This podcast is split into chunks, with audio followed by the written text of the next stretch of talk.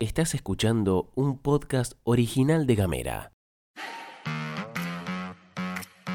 Hoy jueves 10 de marzo se va acercando el viernes y empezamos a pensar en el fin de. Después de la presión social y judicial, la OSEF se movió para trasladar a Tomás. Beneficiarios de pensiones RUPE hicieron un fuerte comunicado contra el gobierno y sigue girando el FMI en el Congreso. Información, Editorial. y buena onda. Las noticias en 10 minutos o menos. La pastilla de Gamera. Gastón Lodos. Flor Vaso. Y vos.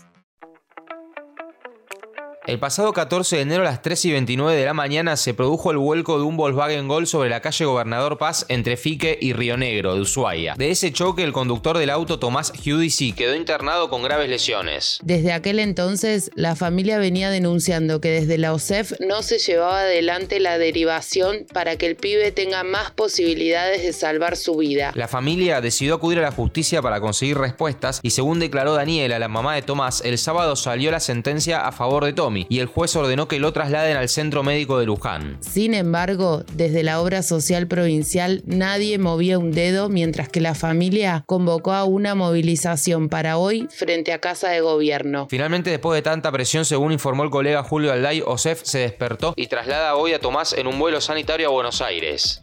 Y te habíamos contado que las familias y beneficiarios de la pensión RUPE se concentraban en Casa de Gobierno por falta de actualización del pago de las pensiones y también para hacer conocer su situación ante la falta de atención por parte de la OSEF. La Comisión de Discapacidad de la CTA Autónoma publicó un comunicado en el que revelaron que accedieron a una reunión con la ministra de Salud Judith Di Giglio y Marcos Gallo, subsecretario de Pensiones RUPE, pero fueron contundentes. Ninguno pudo precisar cómo se calculaba el monto de la pensión, ni siquiera qué área era la responsable de la liquidación. Fue llamativa la falta de conocimiento de las y los funcionarios acerca de la legislación que regula las pensiones provinciales, afirmaron. Con la situación de los CEF el comunicado es tremendo. Desde la Comisión de Discapacidad de la CTA Autónoma preguntaron cuál es el plan de contingencia ante la falta de atención en farmacias. La ministra Di Giglio informó que no existe tal plan y que solo aspiran a aumentar los ingresos a través de los aportes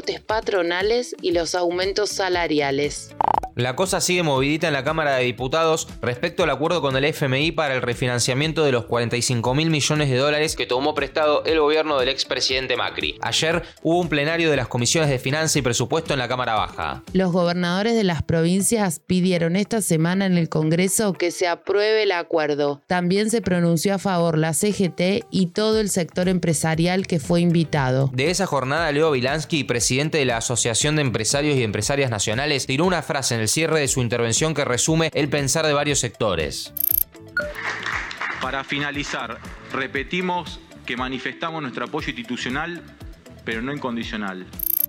Juntos por el Cambio pide la modificación de algunos artículos para acompañar la votación y en esas negociaciones anduvo Sergio Massa corriendo de Casa de Gobierno al Congreso. Según trascendió anoche, el proyecto tendría dictamen positivo hoy, por lo tanto, se vendría cumpliendo con la agenda política que se proyectó el fin de semana pasado, y si todo sale bien, el viernes sería tratado en diputados.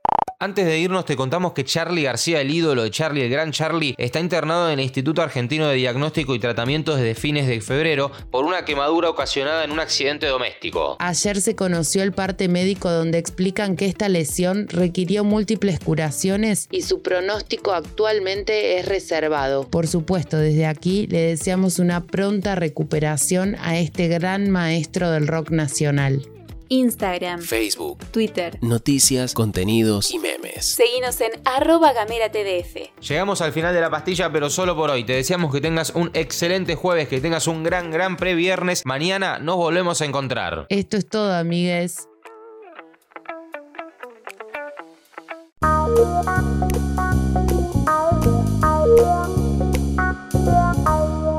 Estás escuchando un podcast original de Gamera.